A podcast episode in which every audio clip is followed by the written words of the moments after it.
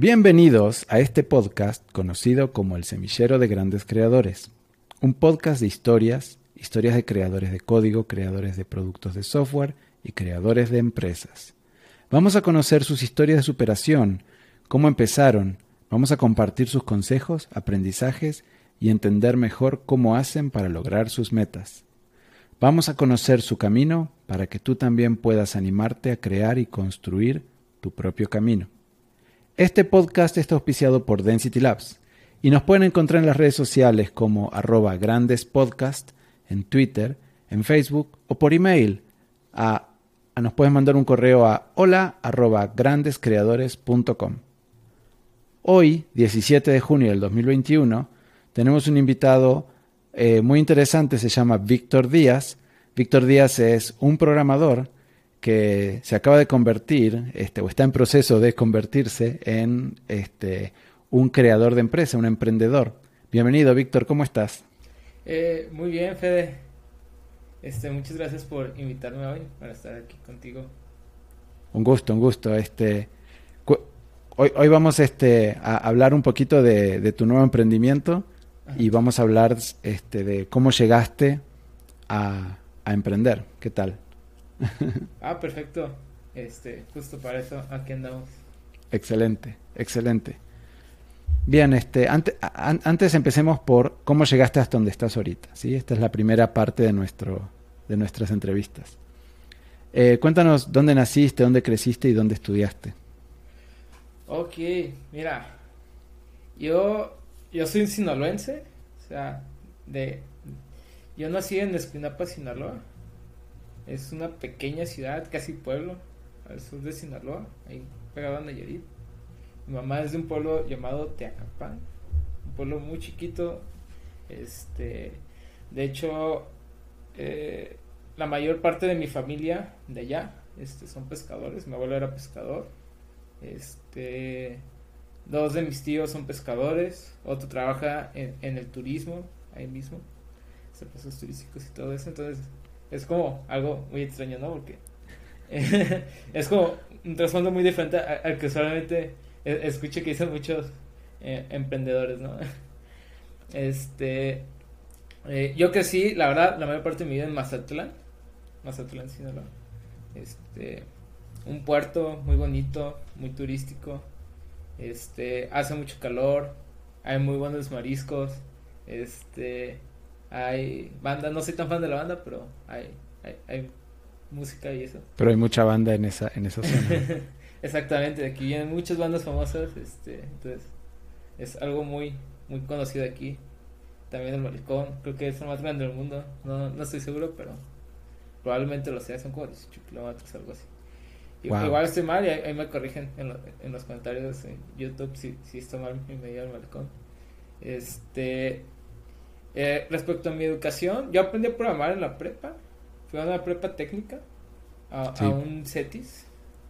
Este, que creo que muchas veces no se habla como de lo bueno que se hace aquí, y, eh, de lo bueno que hace el gobierno. Y creo que el, el programa de prepas técnicas está muy chido, porque es una oportunidad como de darte cuenta qué es lo que te gusta antes de entrar a la carrera. Y, y sin tener que dedicarle tanto tiempo, ¿no? Entonces yo aprendí a programar en la prepa, eh, tomé una carrera técnica como técnico programador y luego estudié en la Universidad de Guadalajara ingeniería en informática. Este, de hecho terminé en, hace poco, ¿no? En, en, diciembre del año pasado, en medio de la pandemia y todo eso. Y justamente pues ese es como el lugar donde crecí y esa es mi, mi educación, ¿no? Este, un poco... Eh, claro. Escuelas públicas, pero pues creo yo que muy buenas escuelas y, me ha tocado tener como muy buenos profesores en el camino. Ah. Excelente, excelente. Y, y cuéntanos, este, cómo, cómo llegaste de, digamos, cómo, cómo pasaste de, de salir de la Universidad de Guadalajara a, este, a emprender tu propia empresa. ¿Cómo ha sido ese, ese camino? Ah, e, es algo, fíjate que muy interesante, ¿eh? Porque, bueno, o sea, yo siempre he tenido como el, piquito de querer conocer cómo son las startups y todo eso, o lo, he tenido desde que estaba en la prepa. Entonces, desde aquel momento, eh, que ya medio sabía programar, estaba investigando pues qué es lo que más se usaba en las startups y tratando de ver pues eh, cómo podía llegar ahí, ¿no? Porque sonaba como algo muy cool, ¿no? Un montón de gente loca eh, queriendo hacer una empresa y con un montón de energía y que tratar de hacer como el, siguiente Google y todo eso. Y, y, todo ese rollo, ¿no? Que, que, está muy loco y que ya llegando, pues te das cuenta que, que, que, que es un, un poco diferente como te lo esperas, pero sigue estando como toda esa energía y, y, todo ese lado muy cool ahí. Sí, perfecto. Entonces, este, no, nos habíamos quedado, si quieres te repito la pregunta, ¿no? Eh, ¿cómo, ¿Cómo fue que llegaste desde la Universidad de Guadalajara, de graduarte de la Universidad de Guadalajara, a emprender tu propia empresa? Sí, pues fíjate que pues, siempre traje como el, piquito de, em, pues, cómo son las startups, ¿no? Entonces, desde casi, casi empezando la carrera, anduve buscando empresas que estuvieran haciendo tecnología y cosas interesantes, ¿no? Este, porque, bueno, al menos yo sí soy medio desesperado y no me quería esperar como el proceso típico de, este, haces la carrera, luego te buscas al final de la carrera un internship y luego entras a trabajar de tiempo completo y te vas así subiendo de nivel hasta que ya eres muy pro y luego dices, ¿sabes qué? Pues ya me salgo y voy a hacer este mi empresa, ¿no? Que es como un camino, pero si, te, si lo piensas bien, pues involucra un montón de años. Entonces, yo, yo sí soy medio desesperado, entonces lo que quise hacer es como, ah, voy a buscar un startup que esté haciendo algo como super cool. Entonces, claro. Eh, lo voy a resumir en que entré a trabajar un par de startups antes y, vas conociendo gente, ¿no? Y vas conociendo problemas que tienen las empresas. Entonces, cuando estábamos en, cuando Santiago y yo estábamos en Digi trabajando, este, nos dimos cuenta que todas las fintechs tienen un montón de tecnología compleja que desarrollar, este, que les impide, este, eh, lanzar su producto en un tiempo corto, ¿no? a diferencia como en otras áreas de negocio. Por ejemplo, si tú quieres hacer una tienda en línea, tú te puedes ir a Shopify y si no sabes de logística, este, ellos te manejan la logística. Si no sabes integrar un sistema de tarjetas de crédito, ellos te resuelven ese problema. Inventarios también. Este, el sitio web para vender, ellos también. Y puedes comprar una plantilla y todo. Entonces es cuestión de de quizás unas semanas en lo que tú puedes lanzar tu producto. Entonces es algo que se me hacía así como que muy interesante, pero en fintech no puedes hacer eso tan fácilmente, ¿no? Este, tienes proveedores que son como algo complejos y tienes que aprender mucho más del negocio para poderlo hacer bien. Este, especialmente porque cada negocio es un poco más diferente que, que, vender en línea, ¿no? En vender en línea quizás cambia el producto, pero quizás no cambie tanto la operación, ¿no? Este, si vendes libros o vendes, no sé, este, yo qué sé, vasos, este, pues lo único que cambia a lo mejor es lo que, lo que estás vendiendo. O sea, sí puede cambiar un poco la operación, pero en sí no es tan diferente. Entonces, algo que hemos notado es que las fintechs eh, tienen muchos problemas que resolver, ¿no? Este, si prestan dinero, este, tienen primero para que hacer una plataforma para adquirir a sus clientes, ¿no? Eso ya es un desarrollo, ¿no? Hacer un formulario para pedirle los datos eh, necesarios para poder hacer el análisis. Y, luego necesitan consultar buro de crédito. Pero buro de crédito te va a pedir cumplir con una serie de requerimientos que igual no son tan complejos, pero al final de cuentas requieren tiempo de desarrollo. Y para consultar buro de crédito, tú necesitas crear un tipo de infraestructura especial, ¿no? Que, que no lo puedes que no lo puede hacer muchas veces cualquier ingeniero. Necesitas alguien que tenga al menos un poquito de, conocimiento de redes o conocer gente que ya haya hecho eso, ¿no? Este, Sí, porque está pensado, mm, la, infraestructura de buro de crédito está pensada más para empresas grandes, ¿no? Corporativas y cosas así. Exactamente, y fue hecho en, en una época un poco más atrás donde la forma en la que se manejaba la seguridad era diferente a, a cómo se hace hoy en día, ¿no? Ellos, por ejemplo, te piden este eh, crear una conexión por VPN y no es como una VPN como esta que bajas en tu compu y la instalas y ya, ¿no? Es, tienes que crear una VPN site to site y, y algunos de los problemillas técnicos ahí por ahí, ¿no? Este, también las tienes que mandar ciertos reportes mensuales que tienen que cumplir con ciertos requerimientos y todo eso. Entonces, ahí antes como que hay un problema, ¿no? Y ese es un problema de muchísimos otros, ¿no? Este, también dependiendo cómo te fondees, eh, surgen otros problemas en las fintechs ya de regulaciones que tienes que cumplir, creo que ante la Comisión Nacional Bancaria. Y, y, varias cosas, ¿no? Este, sí, o sea, es, es por un lado problemas técnicos y por otro lado problemas de regulaciones. Exactamente, ajá. Y, y luego tienes, a ver si me acuerdo, por ejemplo, si prestas dinero, necesitas un lugar donde llevar, pues, eh, la contabilidad de tu dinero, ¿no? Este, donde llevar un registro, eh, o sea, de tu cartera, de cuánto te debe cada quien, eh, cuánto te ha pagado y, y, todo eso. Este, oye, ¿todo bien con eso? Es que se desconecta. Se me desconecta, sí, no sé qué está pasando. Eh, Sí, pero sigue grabando. Ok. Entonces, eh, necesitas como tener un sistema de cartera. Entonces, hay, mil problemas que resolver. Entonces, me tocó trabajar viendo cómo se resolvían muchos de esos problemas. Y decía, realmente, quizás el negocio no está en, prestar dinero, ¿no? Que es lo que todas las fintechs están haciendo. O sea, es un negocio, ¿no? Pero quizás también hay negocios siendo la la empresa que les provee la tecnología y las herramientas para que puedan hacer esto de forma más sencilla y más rápido, ¿no? Porque gran parte de lo que ahorita existe está enfocado en, en, banca, ¿no? Este, hablando de, sistemas de cartera, eh, o sea, veía algunos sistemas que eran carísimos y estaban pensados para problemas mucho más complejos que los que tiene una empresa que solo tiene un tipo de préstamo, ¿no? Este. Entonces, desde ahí comenzamos a ver mil problemas y fuimos hablando. Después de eso, ya me salí de, Digit, de esa fintech, y pasamos por otra financiera, y luego entré acá en Density. Pero en todo ese tiempo, eh, Santiago y yo eh, estuvimos como viendo diferentes problemas que, que, surgían, ¿no? Eh, que eran pues, varios, ¿no?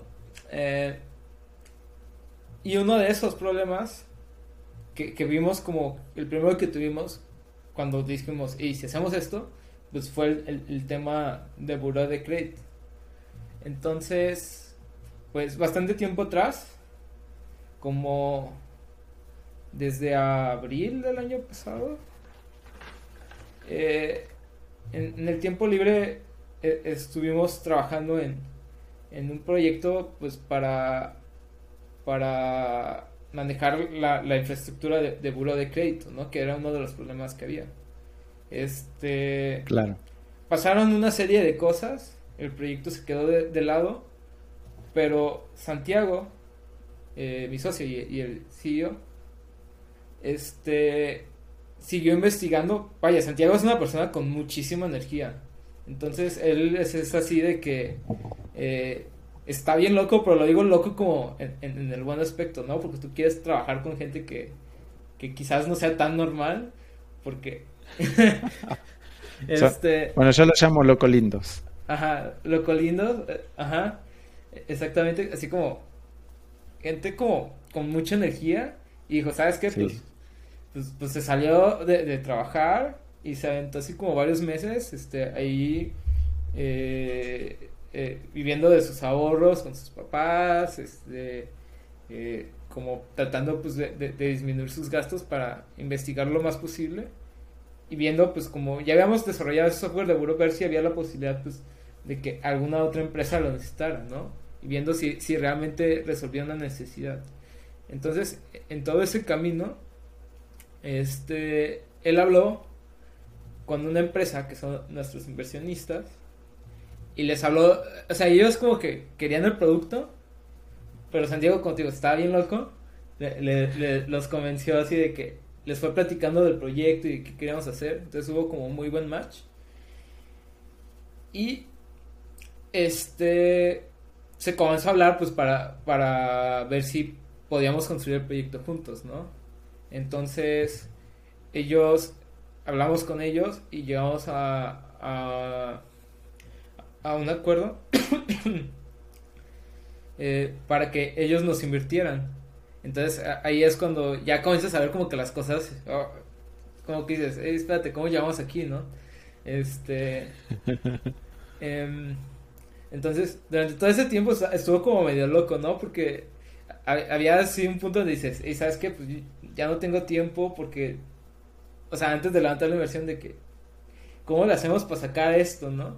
Entonces yo me acordaba, pues mi hermano es muy inteligente, eh, está empezando la carrera de programador, no es un programador, o era, porque quiero creer, o sea, yo he visto que ha mejorado mucho, pero en ese momento no era un programador tan experimentado, pero es muy inteligente, entonces le dije, hey, ¿sabes qué? Este, te pago tanto, ¿no? este, resuelve mis problemas. Si tienes algún problema, dime y yo te voy ayudando a, desbloquearte. Yo te explico cómo hacer esto, ¿no? Entonces, haz de cuenta que, que, me llegaba mi dinerito y yo así de que ahí va tanto para ti y así, ¿no? Y, y a repartirse los gastos. Entonces, con eso fuimos ahí levantando como para hacer demos, nada más. Este, de, de ese software que originalmente había conseguido yo. Y, y si no había demos, pues le decía, hey, pues sabes que agarra y, y, y hace estas mejoras, ¿no? Habla con Santi. Y entonces ahí, entre este pedo y otro, eh, ahí vamos arreglando todo. Y ya llegó el, día que, pues vimos como, ah, espérate, esto ya es una, una, una realidad. Firmamos los papeles. Y también en eso, este, tengo un par de amigos que, que estaban haciendo este, su empresa, ¿no? Y, están dando consultoría. Y son muy buenos programadores, entonces eh, eh, andábamos viendo ya, nos habían contado que estaban haciendo ese proyecto y dije, pues sabes qué, eh, ¿por qué no nos ayudan a nosotros? Entonces nos hicieron un presupuesto y ellos están ahorita ayudándonos a, a construir el software, ¿no? Entonces es como... Eh, se arreglaron algunos problemas ahí porque ya no tuvimos que batallar haciendo reclutamiento y conseguimos unos buenos programadores, este, eh, como ya eh, experimentados para poder comenzar el proyecto, ¿no? Porque ya ves que es muchas veces eso es lo difícil, ¿no? Este, comienzas, pero pues muchas veces no tienes el presupuesto, o a lo mejor sí lo tienes, pero prefieres contratar muchos juniors en lugar de a lo mejor poquitos seniors, o ya sabes, ¿no? Yo preferí irme por por este, calidad versus cantidad, porque eh, los juniors los tienes que manejar y especialmente en una primera etapa me interesa más que, que la primera versión del software como eh, esté como bien cimentada y sea gente que también me puede decir a mí, ¿sabes qué? Eso que estás haciendo este, puede estar mal. Eh, pero bueno, volviendo otra vez al tema, levantamos esta inversión, este, eh, que son, que fueron 75 mil dólares, este, para operar seis meses. Este, entonces ahorita andamos así, sí, como súper reloj Pero el punto de estos seis meses, pues definitivamente no es, eh, eh, llegar a, a, la rentabilidad, sino más bien encontrar dónde puede estar esa rentabilidad, dónde podemos encontrar un buen modelo de negocio y hacia qué camino ir. Claro, es que teniendo un modelo de negocios o un potencial, puedes salir a buscar más inversores, puedes salir a buscar, este, pues, o tienes más herramientas, pues. Ajá. Eh, puedes volver con los mismos inversores que decir, pues, a ver, vamos a hacer la segunda etapa, ¿no? Exactamente. Entonces, eh, si encontramos un buen modelo de negocio, eh, podemos irnos a esta segunda etapa y, levantar a lo mejor más capital y, y ahora sí ya construir el, el, producto. Pero necesitamos pues, primero encontrar, eh, investigar en dónde puede estar eso, ¿no? Entonces ese es como el propósito de este tiempo. Eh, tratar de encontrar dónde está ese camino hacia la rentabilidad, este, un producto, o sea, que tenga un mercado, o sea, encontrar el mercado para el producto, encontrar el producto, claro.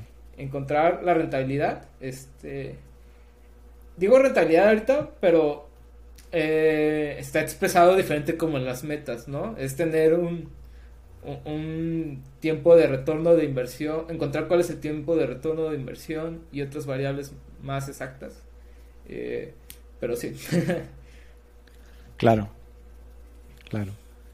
No, excelente, excelente, muy, muy, muy bien.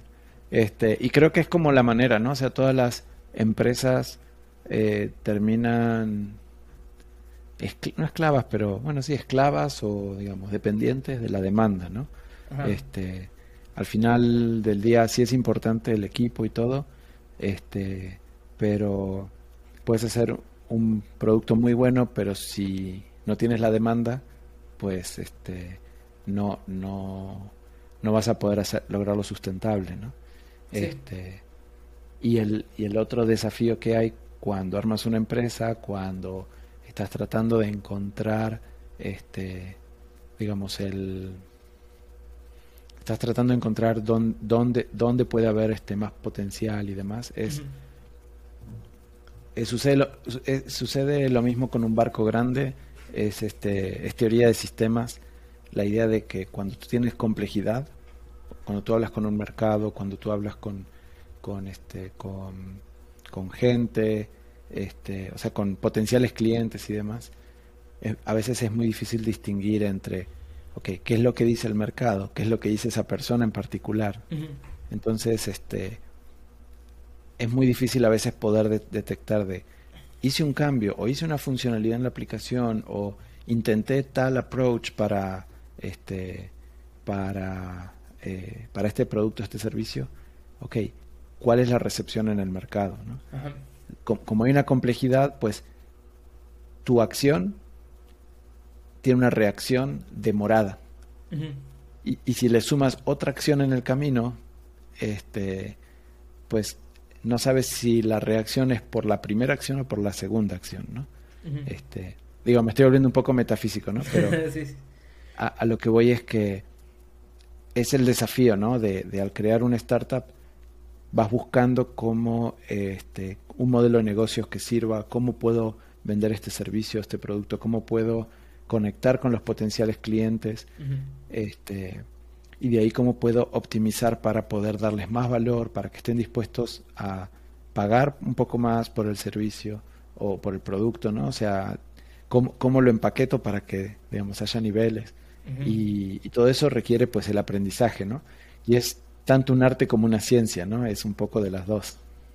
Sí, e, e, exactamente, ¿no? Este, esto me recuerda un poquito como, bueno, varias cosas, ¿no? Está como el, el, libro de The Lean Startup que dice, hey, ¿sabes qué? Pues cada feature que hagas o, cada cosa que hayas agregando o proyecto en el que trabajes, tienes que buscar una forma de medirlo, ¿no? Porque tiene eh, eh, que justificarse, ¿no? Porque si no te está acercando hacia tener o sea, si a mejorar una de tus métricas clave, pues este, no está tan, no es tan buena idea quizás, ¿no? Y por eso tratas de hacer quizás una primera versión imperfecta para ver cómo reacciona el mercado y si reacciona bien, pues dices, ah, que vale más la pena poner más esfuerzo en esto. O, también me recuerda como mis pasadas experiencias cuando eh, recién iba empezando la carrera, que según, pues ya sabes, yo creo que todos pasamos por eso hasta da, un poquito de risa que decías, ah, pues vamos a hacer un startup, no sé, de tacos enlatados, ¿no? Y, y tu perspectiva de ingeniero, sí, pero vamos a levantar tantos servidores y optimizar esta base de datos para que funcione de esta forma y que indexar y todo este rollo. Y, y en lugar de, de, de, concentrarte con el problema importante que es agregar valor, te estás concentrando en problemas técnicos que ni siquiera necesitas resolver, ¿no? Porque quizás esas mejoras en performance ni las vas a notar. o, a lo mejor sí, pero como no, es una escala tan chica, te, te, hubiera convenido a lo mejor enfocarte en resolver otros problemas. Entonces... Sí, sí, sí, sí, te, te, entiendo completamente porque este, como técnico yo también me, me, he puesto a tratar de construir software que después este, supera largamente lo que se necesita para el problema en cuestión. Ajá. Y creo que es, natural, o sea, cuando eh, eres programador o un ingeniero, este, es muy, muy normal pues, que si te encanta programar, siempre quieras, este, sacarle todo el jugo a cada problema que tengas y optimizarlo lo más posible porque pues es parte como eh, del trabajo, ¿no? De lo divertido. Em, pero, este, em, muchas veces, pues ya cuando lo piensas como desde la perspectiva de negocio, pues no, no, te contrataron, pues, para eh, optimizar el software lo más posible, te contrataron para agregar valor y, y, y si... Y esa es una forma en la que puedes agregar valor, pero quizás no es la mejor forma para agregar valor. Eh, dependiendo de la circunstancia, ¿no? sí, a, veces necesitas una solución, como tú decías, ¿no? Que este, pues apenas me alcanza para poder pagar para hacer esta demo, ¿no? Ah, perfecto, entonces pues ahí es como salga, ¿no? O sea, el código va a ser probablemente mediocre o malo, pero te va a permitir llegar al siguiente paso, ¿no? Ajá. Este, presentas la demo y este, pues yo, yo antes hacía muchas demos también y, y era este era muy interesante eh, y pues al final termina todo agarrado con pincitas no dices no le soples mucho porque se cae no este, pero digamos te permite hacer la prueba de concepto y todo y este y una vez que, que, que ahí ya logras el sí o que logras el el, este, el engagement pues luego se puede refactorizar, mejorar o inclusive puedes tirar la demo y volverla a hacer desde cero, ¿no? Pero ya tienes el conocimiento de, ok, esto, esto que hicimos, este, le mejoraríamos aquí, le quitaríamos acá, eh, cambiaríamos la interfaz y al hacerlo de nuevo lo haces de una manera, pues, mucho más apuntada al, al problema en cuestión, ¿verdad? Sí, ajá. Y, y llegas Ah, yo creo que la principal parte de eso es que llegas a una conclusión, ¿no? Es si vale la pena meter esfuerzo en esto o no vale la pena meter más esfuerzo en esto, ¿no? Porque eso es a lo que te ayuda el demo, ¿no? Este, si te dicen, ¿sabes qué? Pues no es lo que necesito. Imagínate que, inviertes un año de desarrollo en, desarrollar el producto más complejo del mundo y que llega alguien y te dice, ah, es que eh, lo pude haber arreglado, no sé, con cualquier cosa así X, no sé, eh, con Excel, ¿no? Eh, eh, haciendo una hoja de cálculo y, ya en 15 minutos. Y tú, pero es que lo mío es más complejo y todo este rollo. Sí, pero pues esto ya está aquí, ¿no? Y, y así es como te pega como la realidad así de tope, de frente, así en cañón. Y, muchas veces me ha pasado, o sea, igual no a esa escala, pero me ha pasado. Y, y, cuando estás en una, en una empresa grande, en una corporación o, o así, este, pues lo que tú haces no tiene un impacto tan directo en, en la empresa, pues, o sea, sí aporta y todo, pero digamos, si tardas 15 días más en entregar un feature, un mes más en entregar un feature, pues la empresa va a seguir operando, ¿no? Las empresas grandes van a seguir operando. Nomás es pues un feature y ya. Este, mientras que aquí ya te estás en cada paso te está jugando el, la existencia de la empresa, ¿no? Ajá, exactamente. Entonces, sí está más cañón. Tienes que sacarle el jugo a, a cada cosa en la que estás trabajando, ¿no? Eh, a cada programador, a cada centavo que tengas ahí, este, claro. optimizar todo para llegar al final, ¿no? Y llegar lo más lejos posible y, y y si llegas lo más lejos posible, pues es cada vez más probable que llegues a eso que quieres, que es pues encontrar eh, ese buen modelo de negocio o rentabilidad o, lo que quieras lograr, ¿no? Con tu empresa. Porque hay gente que hace empresas literalmente para venderlas. Y si eso es lo que quieres, pues chido, ¿no? Ya llegaste a ese punto donde ya vendiste tu empresa, ya ganaste y ya cumpliste tu objetivo. Claro, claro, sí, sí, sí, sí, sí. Y este y el, la, la, otra, bueno, una, una frase que leí de algún libro y ahora no me acuerdo de qué libro es, estaba tratando de acordarme, decía que tienes que ser lo suficientemente sensible para escuchar lo que te dice la gente, lo que te dicen los clientes, lo que te dice el mundo, pero tienes que ser lo suficientemente testarudo para no escucharlos. Ah, eso está bien cañón. pero es un muy buen consejo, creo.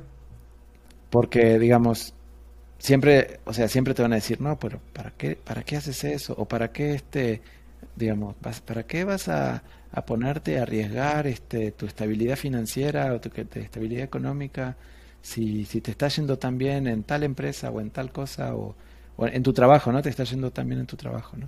Este, o, o lo que te explicaba de, de, la complejidad de los sistemas, ¿no? Entonces, este, a, a veces te tienes que, ¿cómo se llama? Te tienes que jugar ah. por, por una decisión cuando no tienes como la evidencia que te, que te diga, pues, va a funcionar. ¿Sí? Pero si haces eso sin escuchar al mundo, este, pues lo que, lo que te va a pasar es que en algún momento vas a desconectarte de la realidad, ¿no? Y como tú decías, vas a construir una solución que puede estar muy chida técnicamente, pero que no soluciona el problema en el tiempo, en, en, la forma o lo que sea, ¿no? Entonces, este, pues eso también te, ¿cómo se llama? Te, te deja fuera de juego luego, luego. sí, sí. Y fíjate que ahorita que me dices eso, eh, creo que en la vida, bueno, siempre tratamos como de verlo en empresas, ¿no? Pero en sí, en realidad, puedes ver la vida como una aventura o un emprendimiento, o, o cada decisión y creo que muchas de estas cosas se aplican para todo, ¿no? Eh, yo me acuerdo que cuando quería estudiar informática, un amigo me dijo, güey, ¿para qué estudias eso, no? Aquí no hay chamba de eso.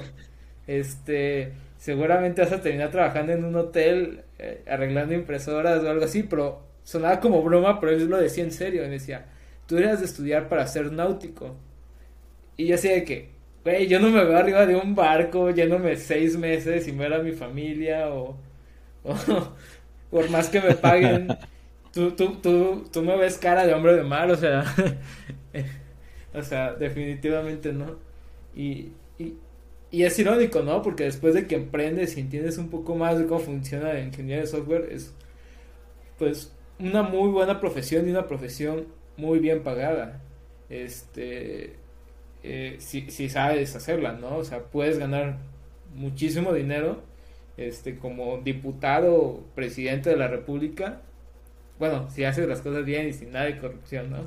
Este, claro. Eh, eh, entonces, así de que hay programadores que ganan muy bien, entonces, dices, o sea, es como muchas veces como el miedo, ¿no? A lo, desconocido. Igual porque muchas veces no investigan y, y, no tienen que investigar, ¿no? Pero como no lo conocen, pues ellos dicen, ah, pues no es tan buena idea. Pero pues también eh, el arriesgarte a lo desconocido es donde están muchas veces como eh, las grandes recompensas, ¿no? Porque la mayoría de la gente no se anima a hacer esas cosas. Entonces ahí es como donde está como esas cosas bien chidas. No sé. a, a, mí e, eso es lo que yo pienso, ¿no?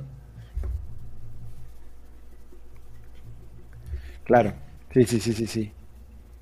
Sí, es este animarse a romper los moldes y a, y a este y a salir a explorar este nuevos caminos. Ajá. Y, y, si tú lo piensas, por ejemplo, yo creo que realmente si quieres emprender o, o, trabajar en una startup, dependiendo también de, de, de, qué etapa de las startups y todo eso, este, tiene que ser realmente porque estás interesado en el proyecto y, y es lo que quieres. Porque em, es muy difícil este, estar en un proyecto así si no te gusta, ¿no? O sea, realmente tiene que ser porque te gusta mucho. Porque involucra muchos riesgos, ¿no?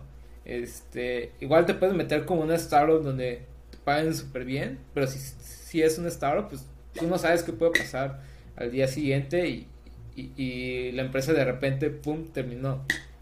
Y, o, o, tuvieron problemas con el presupuesto y tienen que recortar personal o cosas por el estilo, ¿no? Eh, que es algo que he visto que eh, a algunas empresas les, les, ha pasado, ¿no? Donde han trabajado amigos míos. Entonces tienes que estar ahí realmente porque te gusta y ves un crecimiento profesional. Este. Y igual, o sea, también si eres programador no te cuesta tu trabajo encontrar tu trabajo, pero principalmente, bueno, creo que esa tiene que ser tu motivación para aprender. Excelente, excelente. Em, si alguien quisiera seguir una trayectoria como la tuya, ¿qué consejos le darías? Es. Está cañón. Es que, no sé. Mira, primero. Eh, eh, creo que pienso así como en qué es mi trayectoria, ¿no? Este. Sí, es como para emprender, creo que hay muchos caminos, ¿no? Este. Y, creo que un, consejo que yo les daría es como. Trata de no compararte con los demás. Este, porque muchas veces caemos en ese error de decir, ah, es que Funalito le está yendo muy bien, o él es mejor que esto que yo. Y entonces, trata de encontrar en qué eres bueno, ¿no? Encuentra tu rol, qué te gusta y en qué eres bueno, igual te mete muy bueno en eso. Y ya que entiendas qué es eso que te gusta y en qué eres muy bueno, y si quieres emprender, busca el rol más adecuado para tus skills. Este, rodéate de gente que también quiera eso mismo que tú y, y hagan un equipo, ¿no? Si eres muy bueno, por ejemplo, eh, eh, quizás para finanzas, pues quizás puedes tratar de ser alguien que trabaja en el área de finanzas ayudando a, la empresa, ¿no? Si eres un programador muy bueno eh, o, alguien con un perfil técnico, pero eres bueno para management, pues puedes tratar de ser el, el, CTO o, un manager o el VP of Engineering o un rol por el estilo. Si eres un muy buena persona de producto, pues puedes tratar de ser product manager, puedes tratar de ser CEO, este, si, si también necesitas tener como buena comunicación si quieres ser CEO. Entonces, a veces también hay, que tener como claro en qué eres bueno y tratar de, de, buscar ese lugar. Y si quieres otro lugar, pues tienes que hacerte bueno en las habilidades que necesitas para estar en ese otro lugar. Este, creo que ese es el consejo que les daría, ¿no? Eh, buscar en qué parte pueden aportar más valor y, y, tratar de buscar el, ese rol, ¿no? Eh, y, y no cerrarte, o sea, em, yo creo que si tienes una habilidad y eres muy bueno en algo, eventualmente vas a, o, si buscas, vas a encontrar una empresa que necesite a alguien como tú. O sea, por ejemplo, digamos que tú eres muy bueno, no sé, haciendo manualidades. Eh, eh, eres el mejor artesano del mundo y conoces todo, cómo hacer manualidades de barro y todo el estilo. Pues, a lo mejor, pero quieres emprender, ¿no? A lo mejor en algún lugar del mundo hay una startup que de casualidad necesita un co-founder porque quieren vender artesanías o algo por el estilo y tú ya conoces como, ya, tienes como gran parte de ese conocimiento. Entonces quizás ese es como el tipo de empresa para Entonces, creo que ese es el consejo que les daría, ¿no? Busca tus habilidades y busca en qué lugar pueden encajar bien. Porque mm, tú, no todas las empresas van a ser para ti y tú no vas a ser para todas las empresas. Entonces, eso es lo que yo creo. claro, claro, excelente, excelente. Buenísimo. Eh, vamos a pasar entonces a, a otra, otra pregunta que ahora que te, estaba escuchando hablar dije, chino, no hemos, no, no hemos mencionado ¿Cómo se llama tu nuevo emprendimiento y este? Sí, sí, fíjate. ¿Y cuál es el sitio web? eh, sí, este, creo que no, no lo he mencionado. Este, este, eh, la empresa se llama Muffin. Este, queremos hacer more findings, entonces lo pusimos así. Y, porque encontramos el, dominio ahí en internet barato también. Está fácil de recordar, creo. Este, eh, se escribe así, M-O-F-F-I-N.mx. Este, no con U, es con doble F, entonces con O de óvalo de es ogro. Eh, M-O-F-F-I latina N. Ajá. Punto. Punto MX. Ese es el dominio. Excelente, excelente. Y están, este, em, por, por, lo que me estabas contando, estás, están este, ofreciendo eh, productos hacia bancos, ¿verdad? Bancos y empresas financieras. Eh, bancos, ¿no? Creo que, creo que eso es también algo interesante. Ahorita nuestro objetivo está en ayudar a, fintechs y financieras tradicionales eh, no reguladas, creo que esa es la palabra correcta.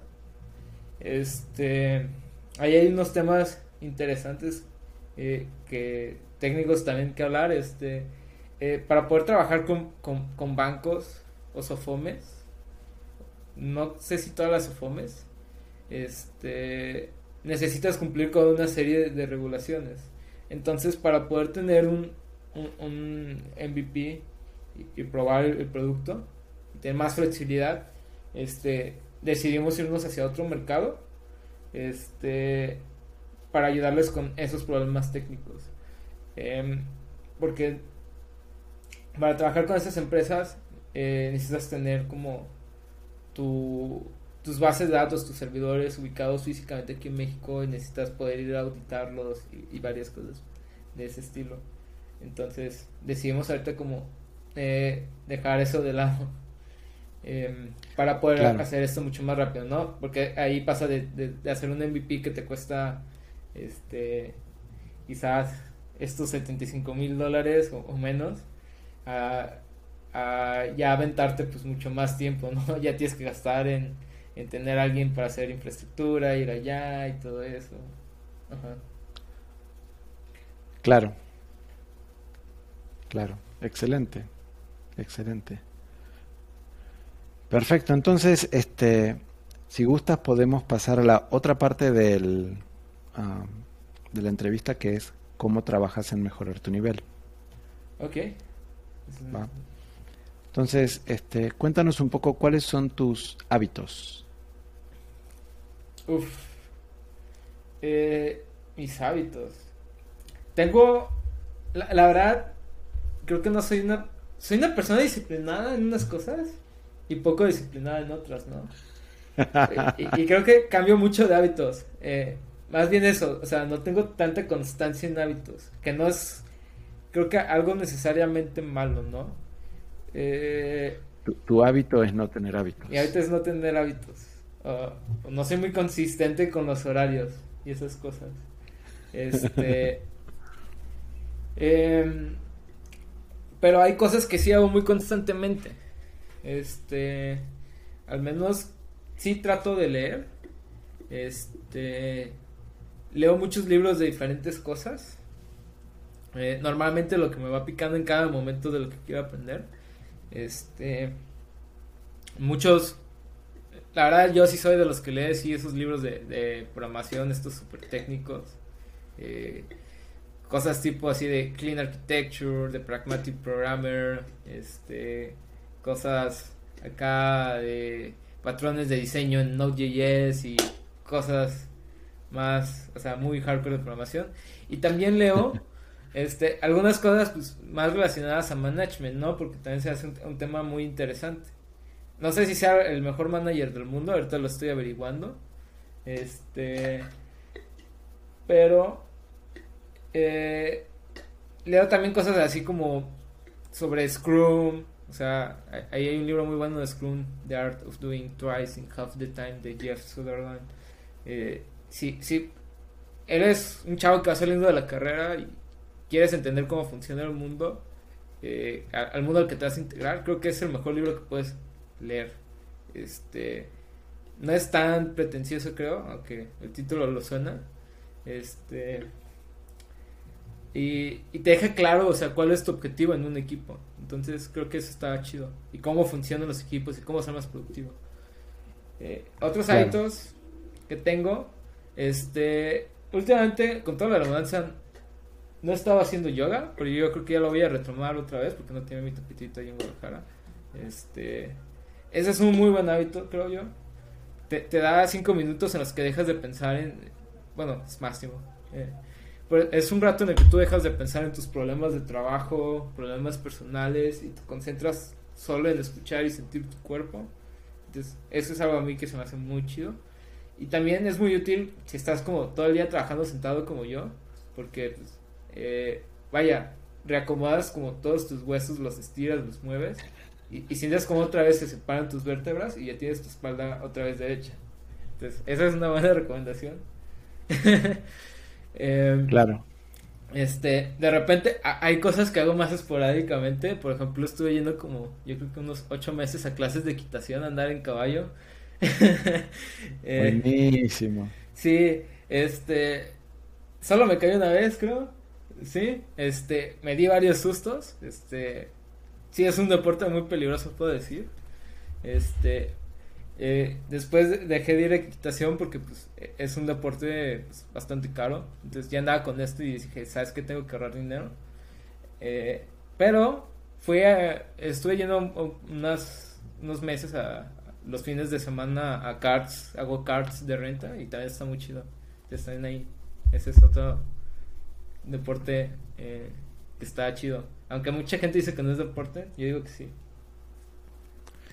Pues también dicen que el, ajedrez es deporte. Ajá.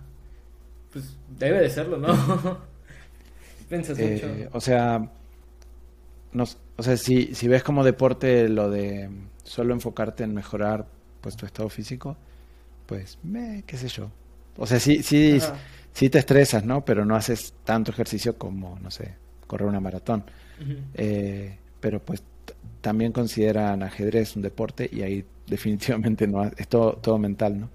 Entonces, este, pues no, no, no, si vamos a esa definición creo que, creo que no, pero con, con esto de que la expandieron a la definición de decir, pues, todo lo que sea tipo para mejorar tu, tu nivel, este, en general, entonces ahí, creo que ahí fue donde ya lo empezaron a, a con eso incorporaron ajedrez al deporte, pues eso es lo que tengo entendido. Entonces, ya aprender es un deporte. claro. sí. Este, pero, pero sí, sí creo que te da como el, el, el go-kart te da como esa esa descarga de, adrenalina que está interesante. Sí, sí, está muy divertido, la neta. Mucha gente piensa que, ah, solo son los carritos. Ya que te subes dices, ah, sí, es que sí estoy bien chido. Es que eh, los mejores pilotos de carrera salieron de go-kart. Sí, sí, sí. Como más de la mitad de los de Fórmula 1 ahorita. Sí, sí, sí, porque eh, todo lo que, o sea, la física es la misma, nomás cambian un poco, pues los carros son más caros. Ajá, sí, pero la, la, teoría es la misma, sigue siendo sí. es un Apex, este, fuerzas G, entender cómo se agarran los neumáticos, este, eh, dónde tienes que acelerar, dónde tienes que frenar, este, sí, es lo mismo, ¿no? Nada más una escala más grande y cara. claro, claro. Sí, sí, sí, sí. Sí, y este y, y, se pone muy divertido. Y aparte es, o sea, tú puedes ir a madres y todo y es relativamente seguro en comparación con correr un rally, correr Fórmula 1, ese tipo de cosas. Entonces, pues sí, sí, sí, de acuerdo contigo, ¿no? Que es, para mí sí es un deporte. Después este nos, nos van a, eh, los videos en, los comentarios de YouTube nos van a, decir, no, no es un deporte. Seguramente porque nunca se han subido. claro, claro. Sí, sí. bueno, a lo mejor en karting normal, cuando estás uno de repente no lo sientes tanto, pero cuando eh, te subes a un kart, este, por ejemplo, un Fórmula Mundial, que no tiene nada que ver con Fórmula 1, es, un kart, eh, digamos, con un motor más grande y poderoso este. Eh, creo que llegas a sentir hasta 2.5 fuerzas G. no sé si en los Fórmula Mundial, pero en los shifters sí. Entonces, eh, si lo piensas, es, bastante fuerza. Ya si hablas de un Fórmula 1, creo que llegan hasta más de 5 fuerzas G. Eh, para el que no lo sepa, 5 fuerzas G es 5 veces tu peso. 5 veces tu peso, pero en lateral. Ajá, exactamente, hacia los lados. Entonces, si, si pasas 80 kilos, pues por un segundo pesaste 400 kilos, que es muchísimo. Sí, sí, sí, sí. Y la, ¿cómo es? Y el problema es que la sangre se te mueve en el cuerpo, y puedes perder la conciencia. Y te puedes desmayar, imagínate, te desmayas manejando un carro a 300 kilómetros por hora. sí, está peligroso. Sí, hay unos ejercicios que hacen para justamente tensar los músculos de la parte donde la sangre se va a ir para evitar que toda se vaya ahí y que pueda seguir teniendo como sangre en el Oh, interesante. E, eso suena muy chido. Este, e, e, de esos son como los, bueno, ya el otro día entré al Instagram de Red Bull y se veía Checo Pérez como eh, jalando unas ligas con su cuello. ¿Es para eso mismo? ¿O eso es No, eso es otro tema. Es el problema es que cuando tiene fuerzas G laterales, el, eh, los músculos del cuello no tienen la capacidad de sostener la cabeza. Oh, como si fueras un bebé, digamos, un niño que pues no puede sostener su propia cabeza, ¿no? Este, se le va para un lado para el otro. Entonces, este, entrenan los, los músculos del cuello para, para, justamente eso. Y en el y en, en, Fórmula 1 y así les ponen un collarín y les ponen soportes laterales. Entonces, digamos, tampoco te vas tanto, pero sí, sí tienes que estar como entrenando el cuello. Sí, sí. Eh, en, en rally no usan tanto eso, usan un, un asiento que trae como un, cinturón de cinco puntos y trae pues otras cosas, ¿no? Ajá. Oh, interesante. Fíjate, no, no sé todo eso. Sí, entonces los, los, este, los pilotos de, de, aviones de combate, cuando hacen una maniobra que es este van para abajo y después suben para arriba, experimentan también este, muchas fuerzas G, no sé cuántas, pero muchas. Entonces también hacen, tienen un traje que les comprime, pero aparte ellos también comprimen con sus músculos, por ejemplo, de la cintura para abajo. Entonces con eso mantienen sangre en la cabeza. Wow, no manches. Sí, sí, sí. Este, yo tengo entendido que la diferencia entre los carritos que mencionas, los, los go-karts que mencionan, es los que tienen em, eh, embrague centrífugo y aquellos que tienen eh, transmisión directa, que no tienen caja de cambios. Bueno, no tienen clutch directamente. Sí, sí. O sea que no pueden estar tipo parados con el motor prendido. Ajá. Ah. O sea que tipo te subes todo que no sé qué y te empujan o te empujas tú, no sé cómo será, ¿no? Te empujas y una vez que estás en movimiento pues ya anda el carro. Ajá. Pero este ¿cómo se llama? Pero si tú te frenas completamente pues se apaga el carro porque no tienen clutch. Ajá. Mientras que los de alquiler tiene un, un clutch, es un, se llama clutch centrífugo, que funciona como las motitos económicas. Es el mismo sistema. Entonces, cuando tú aceleras, son unas, este, unos pesos que tienen el, el, la pasta del clutch, digamos. Cuando tú aceleras, eso gira, se pega contra las paredes y entonces se en, engancha la, La el motor a las ruedas. Ah. Ajá. Y entonces tú aceleras y, y se escucha que empieza a avanzar y sale, ¿no? Ajá. Y ya una vez que avanza, pues ya cuando tiene velocidad, pues ya quedan como más enganchado. Ajá. Este, pero mm, ¿cómo se llama? Pero ahí, ahí tienes como un, un- una pérdida de potencia del motor a las ruedas, ¿no? Y aparte le, le ponen motores pequeñitos porque está pensado para que lo manejen pues turistas o gente que vaya a, a divertirse un rato, ¿no? Mientras que los otros son de carrera Sí, en serio, pues. Ajá. Sí, sí, sí, sí, sí. Y este, y la otra cosa que he sabido, no- realmente no, no me he metido tanto en go-karts, pero he sabido que con los go-karts el otro problema es la vibración. O sea, las vibraciones rompen todo. Como no tiene suspensión, Ajá. rompe metales, rompe eh, Sí, uniones, cables, o sea, todo, todo se rompe. Sí, Sí, sí. O sea que cada vez que sales tienes que revisar eso para estar seguro de que está al 100. Sí, sí. De hecho, sí vibran un montón. y están bien pesados de manejar. De hecho, a- a- al final hasta te duelen un poquito aquí las, las muñecas. Pero Ah, sí. es, es de lo más divertido que puedes manejar. Que no tiene, de hecho, necesitas ir rápido eh, para sentir que vas rápido. Este, tienen que una velocidad, bueno, dependiendo, pero uno de renta de máximo unos 85 kilómetros por hora y sientes que vas como súper rápido, ¿no? Claro. Y sales a carretera en, en tu carro normal y, y a esos 85 los llegas en un ratito, pero... Este, Pero no lo sientes, sientes ¿no? porque estás aislado. Ajá. Sí, sí, sí. Cuando, cuando llegas al punto en donde dices, ay caray, este, mi vida está en peligro, ¿no? Exactamente, ya que... Claro. Ajá. Excelente. Y este y cuéntame un poco eh, cómo haces para continuar aprendiendo y estar al tanto de las cosas. Algunas cosas, algo mencionaste, ¿no? De, de, este, de algunos libros, pero en general, ¿cómo, cómo, cómo trabajas ese tema? Ya. Eh, interesante. Este. Creo que los libros no son la mejor forma de mantenerte actualizado. Este. Porque su propósito es otro, ¿no? No es como pasarte las noticias de lo que ha cambiado, sino es más bien darte el conocimiento sobre un tema. Normalmente son temas complejos o más grandes, ¿no? Porque abarcan varios capítulos y todo eso. Entonces, los libros a mí me sirven mucho cuando me quiero introducir en algo que no conozco. Eh, porque te van a dar contexto de todo. Eh, ya sea emprendimiento, ya sea alguna herramienta nueva de tecnología con la que nunca había trabajado. Digamos, ah, ¿quieres aprender un lenguaje de programación? Agarra un libro y vas a tener todo lo que necesitas para comenzar. Este, pero después viene la otra parte, ¿no? De cómo te mantienes actualizado, de cómo aprendes más. Este, claro. Ahí hay varios consejos, ¿no? Dependiendo de cuál es tu profesión. Eh, eh, los de programador, que es como lo que tengo haciendo ya bastante tiempo, son muy fáciles. Eh, bueno, para mí, ¿no? Porque ya los tengo dominados, ¿no?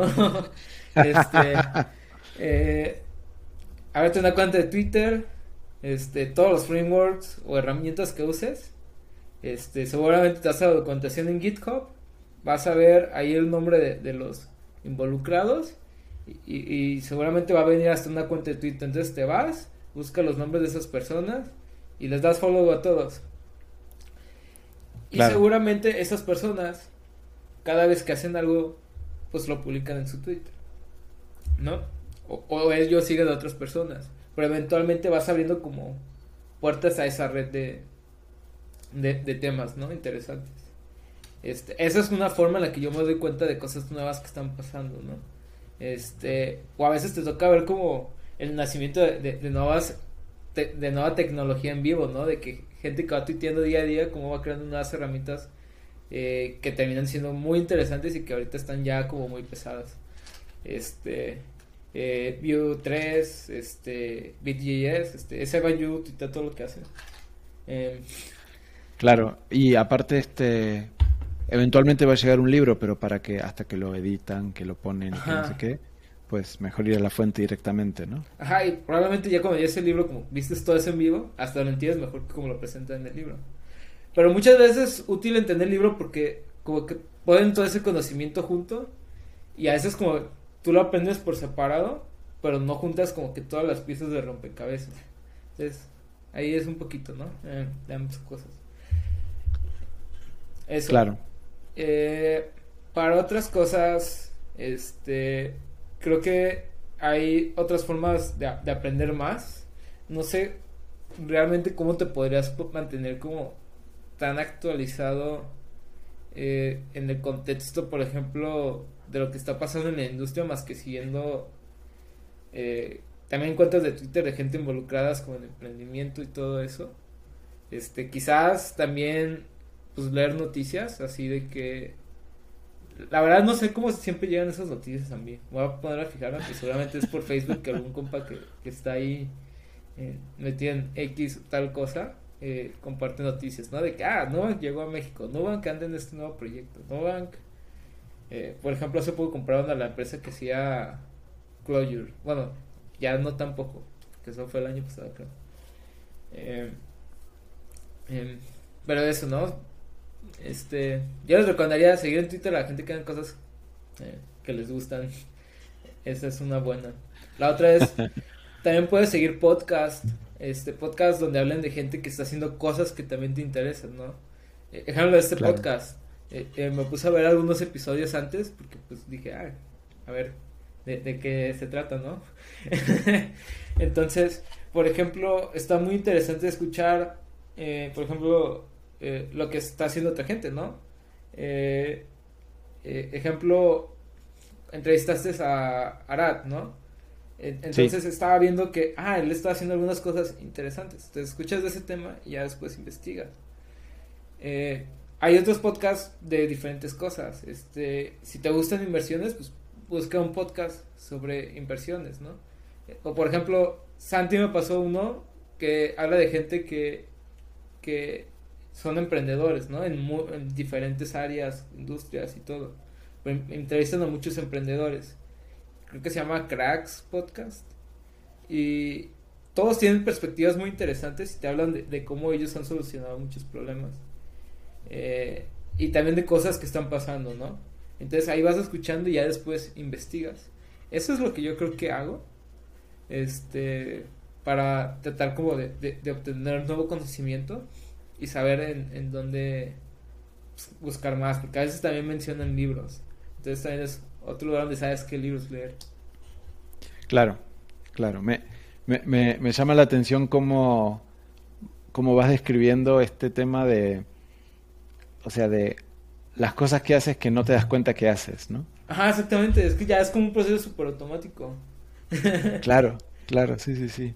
Y cuando te lo pones a pensar dices, chin, este, realmente no lo sé, déjame pensarlo y a ver, pues, y lo vas como analizando, ¿no? Ajá.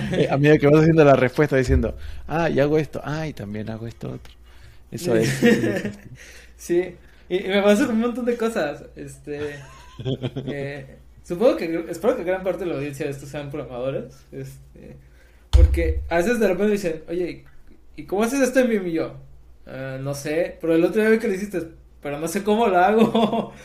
Dame un teclado y ya agarro y digo, me imagino que tengo la pantalla cliente, lo escribo y yo, ah, tienes que presionar esto, esto, esto. pero si me preguntas, yo conscientemente no sé cómo hago muchas cosas. Claro. Suena muy tonto, pero así es. Sí, sí, me, me, pasa también, este, muchas veces. O, o, a veces que hago algo que no sé cómo se llama, ¿no? Me dicen, ¿y conoces tal metodología? Y yo, mm, no. Ah, sí, me lo pasa. Ah, mira, funciona así, así, así.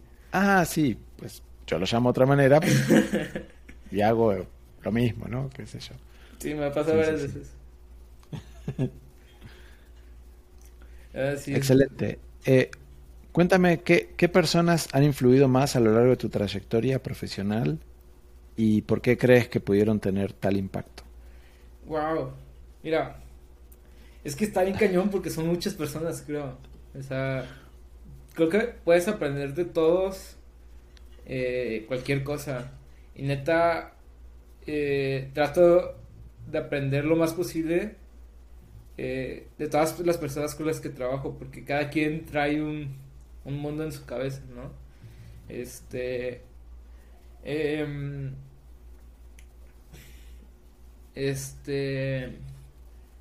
No sé qué nombres decir, mira. Puede ir, este, desde algún maestro en, la prepa. Este, creo que vale ahí la pena que mencione un poco e, estas cosas.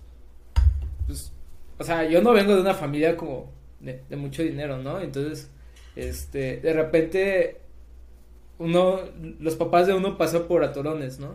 Gracias a Dios hoy puedo decir que ya tengo una mayor estabilidad y, tengo como que lo que necesito para vivir. Pero yo me acuerdo una vez en la, en la, prepa que, este, mi papá no tenía para pagar el semestre, pero bueno, yo siempre he sido como alguien muy movido y todo eso. Eh, y como que mis profes, que irónicamente todos eran de temas relacionados a computación, este, veían como que, no sé, vieron potencial o yo no sé por qué, pero este, decidieron ayudarme este, para pagar este, el semestre de la, de la prepa. Y después hasta me ayudaron también para los gastos de la graduación y varias cosas. Pero es algo que yo nunca les pedí porque, no sé, pero simplemente me lo ofrecieron. Entonces creo que eh, eh, desde gente así como que realmente, o sea, como gestos muy chidos de gente que te ha apoyado en, muchos momentos y que cree en ti.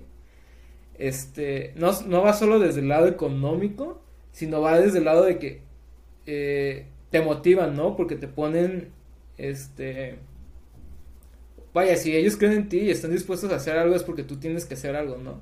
Y, y, y ayudar a más gente.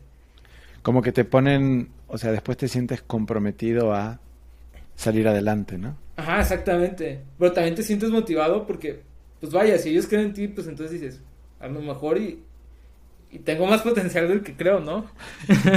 porque de repente nos da así como el, el síndrome del impostor, ¿no? Este, desde ahí, otra, este, eh, algunos managers que he tenido, este, todos de, forma diferente. Hay unos que tienen unos skills humanos muy buenos.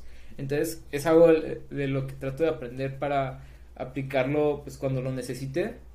Este otros que tienen skills técnicos muy buenos. Este y, y vaya, sí es mucha gente, ¿no?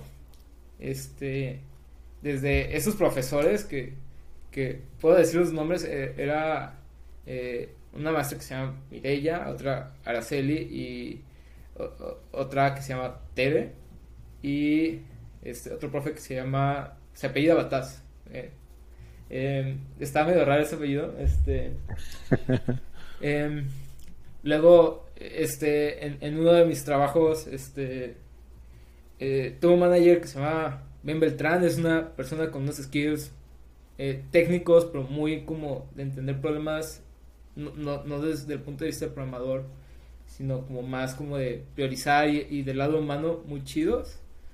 Este, vaya, es que sí son muchos nombres, ¿no?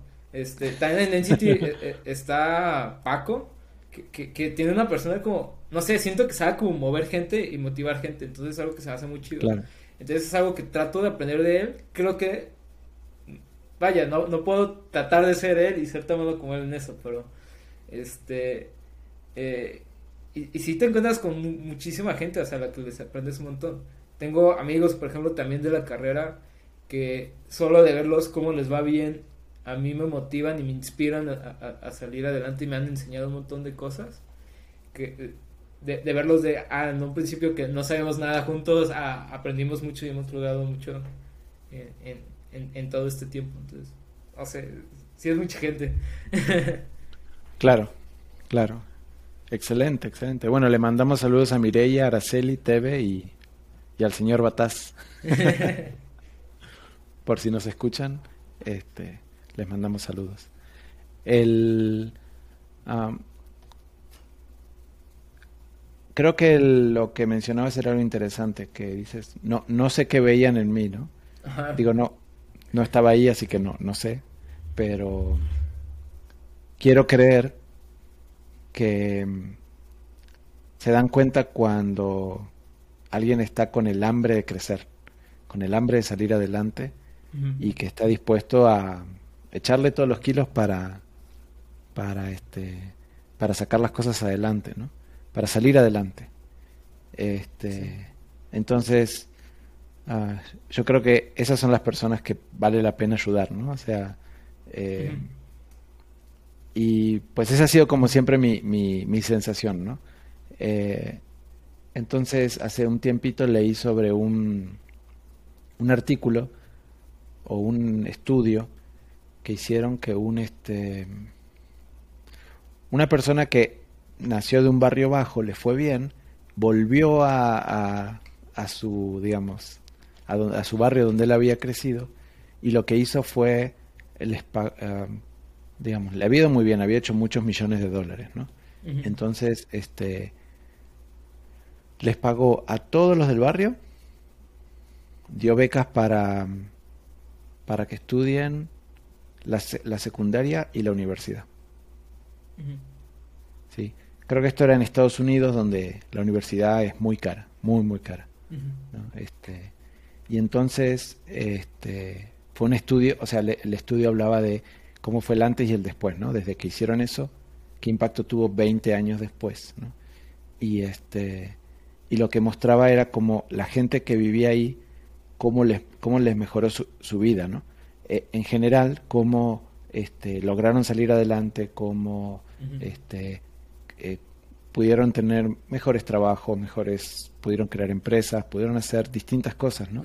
Este, entonces, digamos, eh, tú lo estás hablando desde tu punto, punto de vista personal, ¿no? Pero, este, ¿cómo se llama? Yo sí creo que tiene un impacto directo en, en la, la, la calidad de vida de, la, de las personas en general, el poder ayudar a, a, los chicos que están empezando, ¿verdad? Sí, no, creo, creo que ahí definitivamente es un punto. Creo que eh, si ves a alguien con potencial y que puede ser muy bueno, hay que ayudarlos, este, y, y esa persona va a ser como un mundo de, diferencia. Creo que eso sí es, sí es cierto, ¿no? O sea, sí me ha tocado también verlo en, en, la pues en, diferentes puntos, ¿no? Este, me ha tocado mentorear gente y los ves crecer y bueno, creo que está chido. Eh, sí, este...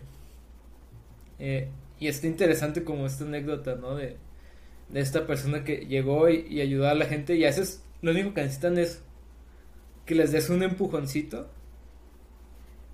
O, esa ayuda, ¿no? Porque a, veces hay gente que necesita un empujoncito. O hay veces que la gente ya viene con toda la energía. Pero traen cosas que los están frenando, ¿no? Y, son esos, esos, esos pesitos que traen en, en, la espalda. Entonces, nada más a veces a ti que ya tienes, estás a la vez en una mejor posición, nada más es necesario que le ayudas con una de esas cosas para que esa persona pueda despegar. Entonces, e, esa es una muy buena o, muy interesante historia de, de, cómo él pudo ayudar a, cambiar o a mejorar a, a, ese lugar donde él creció, ¿no? Claro, claro. Excelente. Pues pasemos a la parte de introspección en tu vida. Este, ¿cuál, ¿Cuál consideras que ha sido el peor consejo que te han dado y por qué? Eh, este. Peor consejo que me han dado. Pues me viene a la mente ese el de. El de. No estudies esta carrera. O sea, no estudies ingeniería de informática porque. Eh, no es una carrera bien pagada. O, no hay trabajo de eso. Eh, por dos razones, ¿no? Ya, ya te conté antes como pues a mí me parece que sí es una carrera bien pagada, pero la otra es como, em, vaya, no le puedes decir a alguien que no estudie una carrera, este, solo en base a, a, si va a ganar bien, ¿no? O sea, creo que se trata también de, tú tienes que, vaya, una carrera, si estudias una carrera, es algo que probablemente vas a ejercer el resto de tu vida. O sea, sé que hay casos en que gente termina haciendo muchas cosas a lo largo de su vida, pero lo usual es que los profesionistas estudian una carrera y la ejercen toda su vida. O al menos eso es lo, que yo creo que es lo normal, ¿no? Hay, hay gente que es, es, son excepción a la regla. Eh, entonces, tiene que ser normalmente algo que les guste. Además, si tú ves que una persona tiene el potencial de hacer una carrera eh, en algo incluso que puede parecer mal pagado, si esa persona es muy buena en ello, puede lograr dar este, resultados extraordinariamente buenos y hacer un cambio en su vida, ¿no? Y, también hay que ver que no siempre es nomás métete en la carrera que da más dinero, porque si te va a hacer infeliz, pues no está chido. Y, me recuerda, por ejemplo, el caso de una chava que conocí en la carrera que decía que solo estaba ahí eh, porque su papá le dijo que ahí estaba el, el dinero, ¿no? Pero la chava odiaba programar, entonces ¿cuál es el sentido? O sea, va a salir y va a tratar de trabajar de programadora el resto de su vida, pues no creo que funcione. Porque si no le gusta no va a poder ser buena. Y, si logra ser buena no va a disfrutar su trabajo. Entonces, bueno, no sé, a mí no, no le veo caso, ¿no? Claro, claro. Sí, es que pues no va a poder lograr este, ser brillante porque realmente no está apasionada por ese tema, ¿verdad? exactamente. Sí, sí, sí. Y aparte, mejor le va, bueno, mejor este, como más, más este trabajos le ofrezcan al, al respecto, más miserable se va a sentir. Sí, exactamente. y mientras más vas continuando, yo supongo que les va a gustar menos y menos y menos. Y terminas ejerciendo otra cosa aparte, o sea, si no te gusta eso, eh, yo creo que la vida te va a jalar para otro lado, o sea, entonces, estudiar una carrera nada más para, para no ejercerla. Sí, como que no tiene caso, ¿verdad? Ajá. Excelente. Si pudieras cenar con tres personas, muertas o vivas, ¿quiénes serían y por qué? Ay, estoy encañada la pregunta. Este. Eh, sí, debe estar. Pensarlo. Un poquito. Eh, personas vivas. Este. Yo, yo creo que va a sonar así bien hasta. Yo creo que cliché, pero yo creo que Elon Musk. Solo porque quiere entender cuál es. Qué rollo trae ahí moviendo los mercados y haciendo tanta locura en redes sociales y, todo ese rollo. No, no tanto por su visión como empresario, aunque está muy interesante, pero me parece una figura muy interesante de un empresario como que ya súper rico, pero está agarrando y jugando y, como si no se tomara nada en serio, o, o todo lo lleva como si fuera una broma, ¿no?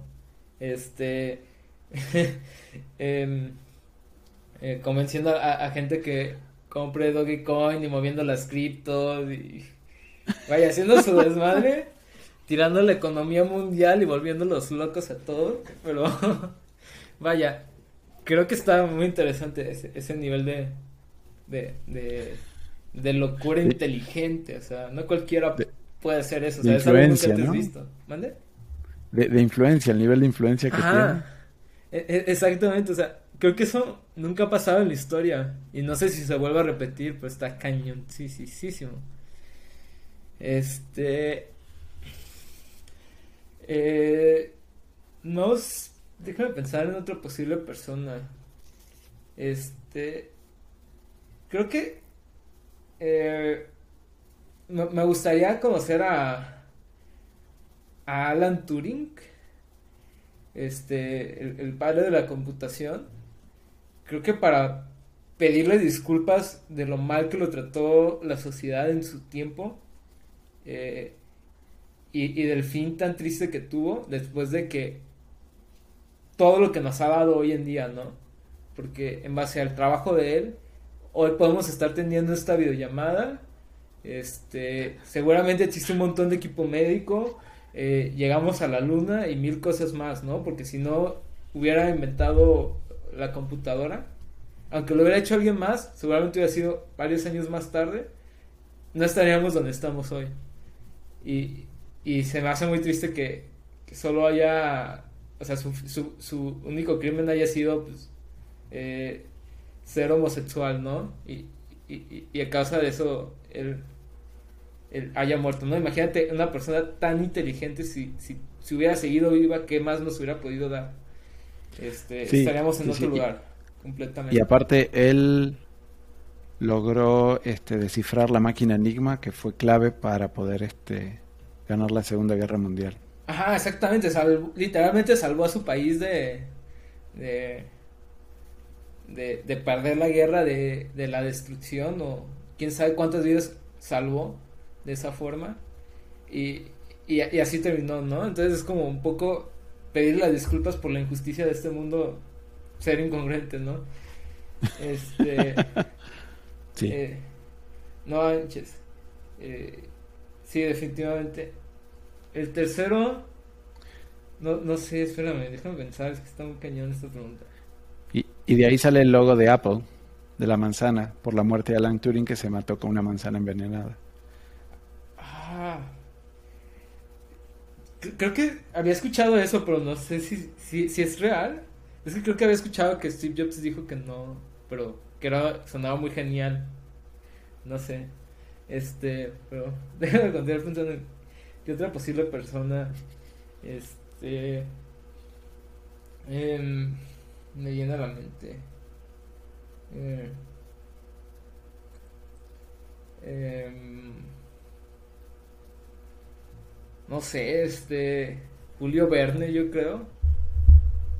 Este, para preguntarle qué brujería hizo para saber qué iba a pasar.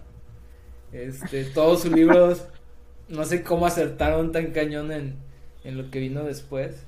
Si has leído de la Tierra a la Luna, casi casi donde él dijo que iban a lanzar de la Tierra a la Luna es el libro donde dice habla sobre el viaje a la Luna él dice que, que usan un cañón no pero pues es lo que sabía no ya ya después supimos que eran cohetes pero él dijo que iba a estar como la base para lanzar el cohete a la Luna en Florida no y, y lo hizo bajo muy buen razonamiento no pues realmente es el punto más cercano a, a la órbita de la Luna en Estados Unidos.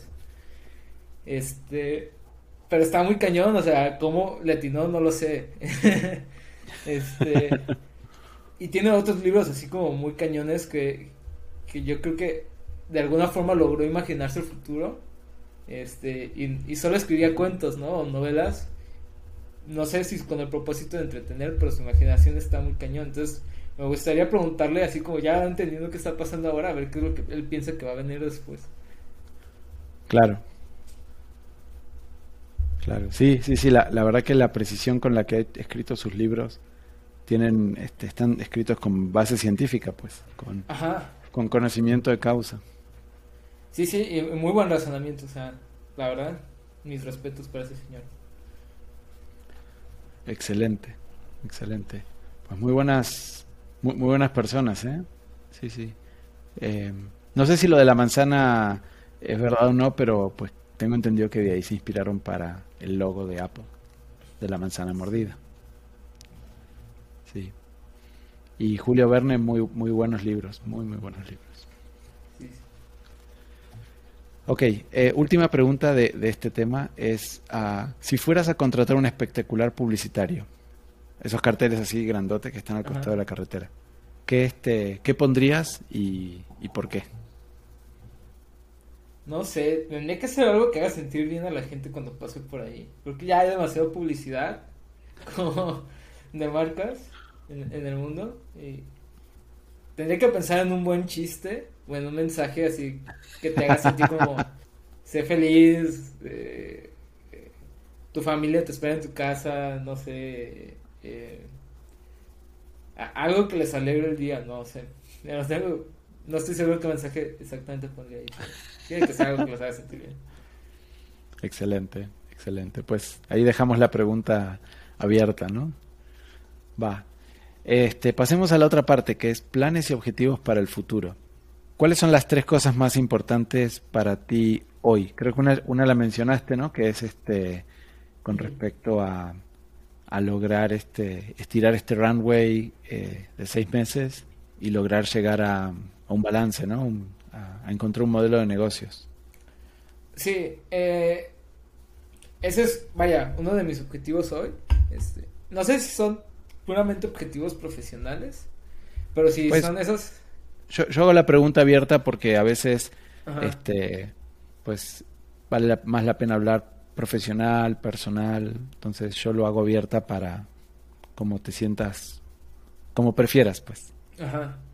Este, sí, uno es de esos es pues, tratar de llevar a Muffin así como al éxito y, y, tratar de hacer una empresa, o sea, que sí, que traiga valor real, ¿no? Al, mundo, que crezca. No me lo imagino, o, no quisiera yo hacer una megacorporación. Quisiera hacer algo más estilo como una empresa que vale mucho, pero vale por las personas que están ahí. Y eso, no, no, no, no quisiera solo tratar de que fuera así con la empresa más grande del mundo, sino realmente que entrega valor y, y que haga algo súper chido, o sea, que tenga gente muy inteligente ahí, ¿no? Eh, que resuelva problemas interesantes. Lo otro es también, pues, busco también aprovechar ahorita, vaya, que estoy aquí en Mazatlán, aprovechar el tiempo con mi familia y eso, ¿no? Porque después de un tiempo de, estar en la universidad estudiando y trabajando y haciendo muchas cosas, o, te das cuenta de, mucho antes, ¿no? Siempre, pero estás como que más consciente con todo de la pandemia, tienes que estar un poco más cerca de la familia y, y, aprovechar el tiempo, porque tú no sabes, o sea, yo, yo a lo mejor ahorita pienso que estoy bien y, y de repente pues me muero de algo o, o, o, alguien de mi familia ya no está conmigo, entonces aprovechar ese tiempo para, para pasarlo bien y si hay muchísimo tiempo más, pues aprovechar cada segundo, ¿no? Este, claro. Y, y eso no es solo familia como mi papá, mi mamá, sino también mis amigos, ¿no? Eso es como algo muy importante para mí. Por eso también trato de, encontrar ese balance vida y trabajo y tratar de reflejarlo ahí en, en, Muffin. Y espero lograr eso porque parece algo muy difícil. También quiero realización profesional, ¿no? A lo mejor para algunos esto no es tan importante y para otros sí. A mí se me hace muy chido cuando veo estos como líderes de proyecto que son programadores, diseñadores, que a lo mejor no son CEOs, ni, ni, ni empresarios, ni, ni millonarios, pero a lo mejor sí, seguramente muchos de ellos, o la mayoría sí ganan bien, ¿no? Pero no son millonarios, nada de eso. Pero son gente con la que te fascina ver lo que hacen por su nivel de inteligencia, ¿no? Que los respetas por lo que hacen. Este, entonces, a mí me gustaría llegar a ser ese tipo de personas, ¿no? Que digas, Víctor me cae muy bien como persona y es una gran persona y, no es tratar de caer bien a todo el mundo, pero sí a esas personas a las que te importa y, que también digan, hey, sabes que este güey está haciendo cosas como súper interesantes, ¿no? Eh, tanto porque te gusta la admiración de las, de las personas que, están a tu alrededor, las que te importan, pero también para ti mismo, ¿no? Como decir, ah, logré hacer esto, ¿no? Logré alcanzar lo que los grandes que yo admiro hacen, ¿no? Este, porque no es tan fácil como decir, ah, imagínate, ¿no? E-, eres piloto y llegas a estar en la Fórmula 1, pues dices, ah, ya soy como de los grandes y estoy corriendo junto con mi ídolo que está ahí, ¿no? Pues aquí no es tan así, ¿no? Pero pues llegar y decir, ah, ya estoy en las mismas ligas, ¿no? Como ya, ya a lo mejor ya puedo decir, ah, pues si quiero trabajar con alguien, pues a lo mejor ya le puedo hablar a esa persona y ahora sí vamos a hacer un proyecto juntos, ¿no? Hay gente que nunca te imaginas que querría trabajar contigo. Entonces, eso es eh, eh, eh, la otra meta, ¿no? Con, con, mi realización profesional. Claro. Entre otras muchas cosas más, ¿no? Que, que, a uno le gustaría hacer, pero creo que esas son como las que veo ahorita como más uh, tratando de trabajar en ello ahora. Excelente. Creo que con eso cubrimos todo lo de los planes y objetivos. Si te parece, pasamos al cierre. Este, cuéntanos de, de tu red de contactos, amigos, familiares, conocidos, colegas. ¿A quién te gustaría invitar a este podcast para que nos comparta su historia? ¿A quién te gustaría nominar y por qué? Tengo muchos amigos. Por ejemplo, hay uno que se llama Andrés García. Él trabaja ahorita como cosas de data science es de esos ingenieros que te sacan unas cosas así, técnicas bien locas y, dice cosas muy interesantes. Creo yo que valdría mucho la pena entrevistarlo a ver con qué locura sale. Definitivamente. Otro que se me ocurre es, por ejemplo, Idar. Es Idar Olivares. Ah, un amigo. Él ahorita está trabajando como sitio eh, eh, de una startup que se llama Was. Este es una app para hacer ejercicio, está en YC. También está loco, eh, muy, muy loco. Este, es un genio loco. Este, sale con soluciones de ingeniería bien locas y que neta siempre digo, wow, este, me, gustaría más saber de este tipo de cosas como él. Eh, él es una persona que sí creo que vale eh, la pena entrevistar.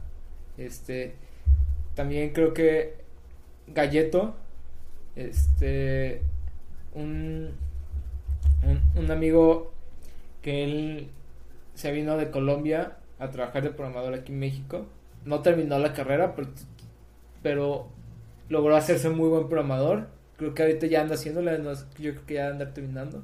Y ya es mexicano, entonces está interesante como la historia de, del inmigrante que viene con poquito y logra hacer mucho y y hacer éxito, ¿no? Entonces es una persona, o sea, en su nivel de conocimiento, pero también tiene esta historia de, varias cosas que le han pasado. Entonces, claro. El cómo enfrentar todos esos problemas. También Santiago, mi socio y, y CEO de, de, Muffin, él no es programador, él es diseñador industrial, luego se metió a programar, luego se volvió líder de producto en una empresa que está en, en, YC y tiene unas ideas bien locas que se les ocurre. Que hablar con él es neta así como siempre te saca una cosa así de que, ah, ¿por qué no se me ocurrió esto? Entonces, esa es como la gente con la, con la que a mí me gusta hablar, ¿no? Entonces, mis amigos todos están un poco locos, pero ellos sí, sí, sí, o sea, te lo recomiendo. Excelente, excelente. pues no, nos ponemos de acuerdo para, para entrevistarlos. Sí, sería muy divertido. Sí, sí. pues uh, tus redes son, eh, en Twitter te podemos encontrar como MarsVic5, ¿verdad? Ajá. Es M-A-R-S, B corta I-C 5. Igual lo voy a poner ahí en las notas para este, que te puedan, te puedan ubicar. ¿Tienes los, cómo es? ¿Tienes los mensajes directos abiertos? Eh, creo que sí. sí, sí, de eso me enteré recientemente, entonces por eso pregunto. Sí, sí, Excelente, excelente. Pues este, Víctor, un gusto, un gusto poder este platicar contigo.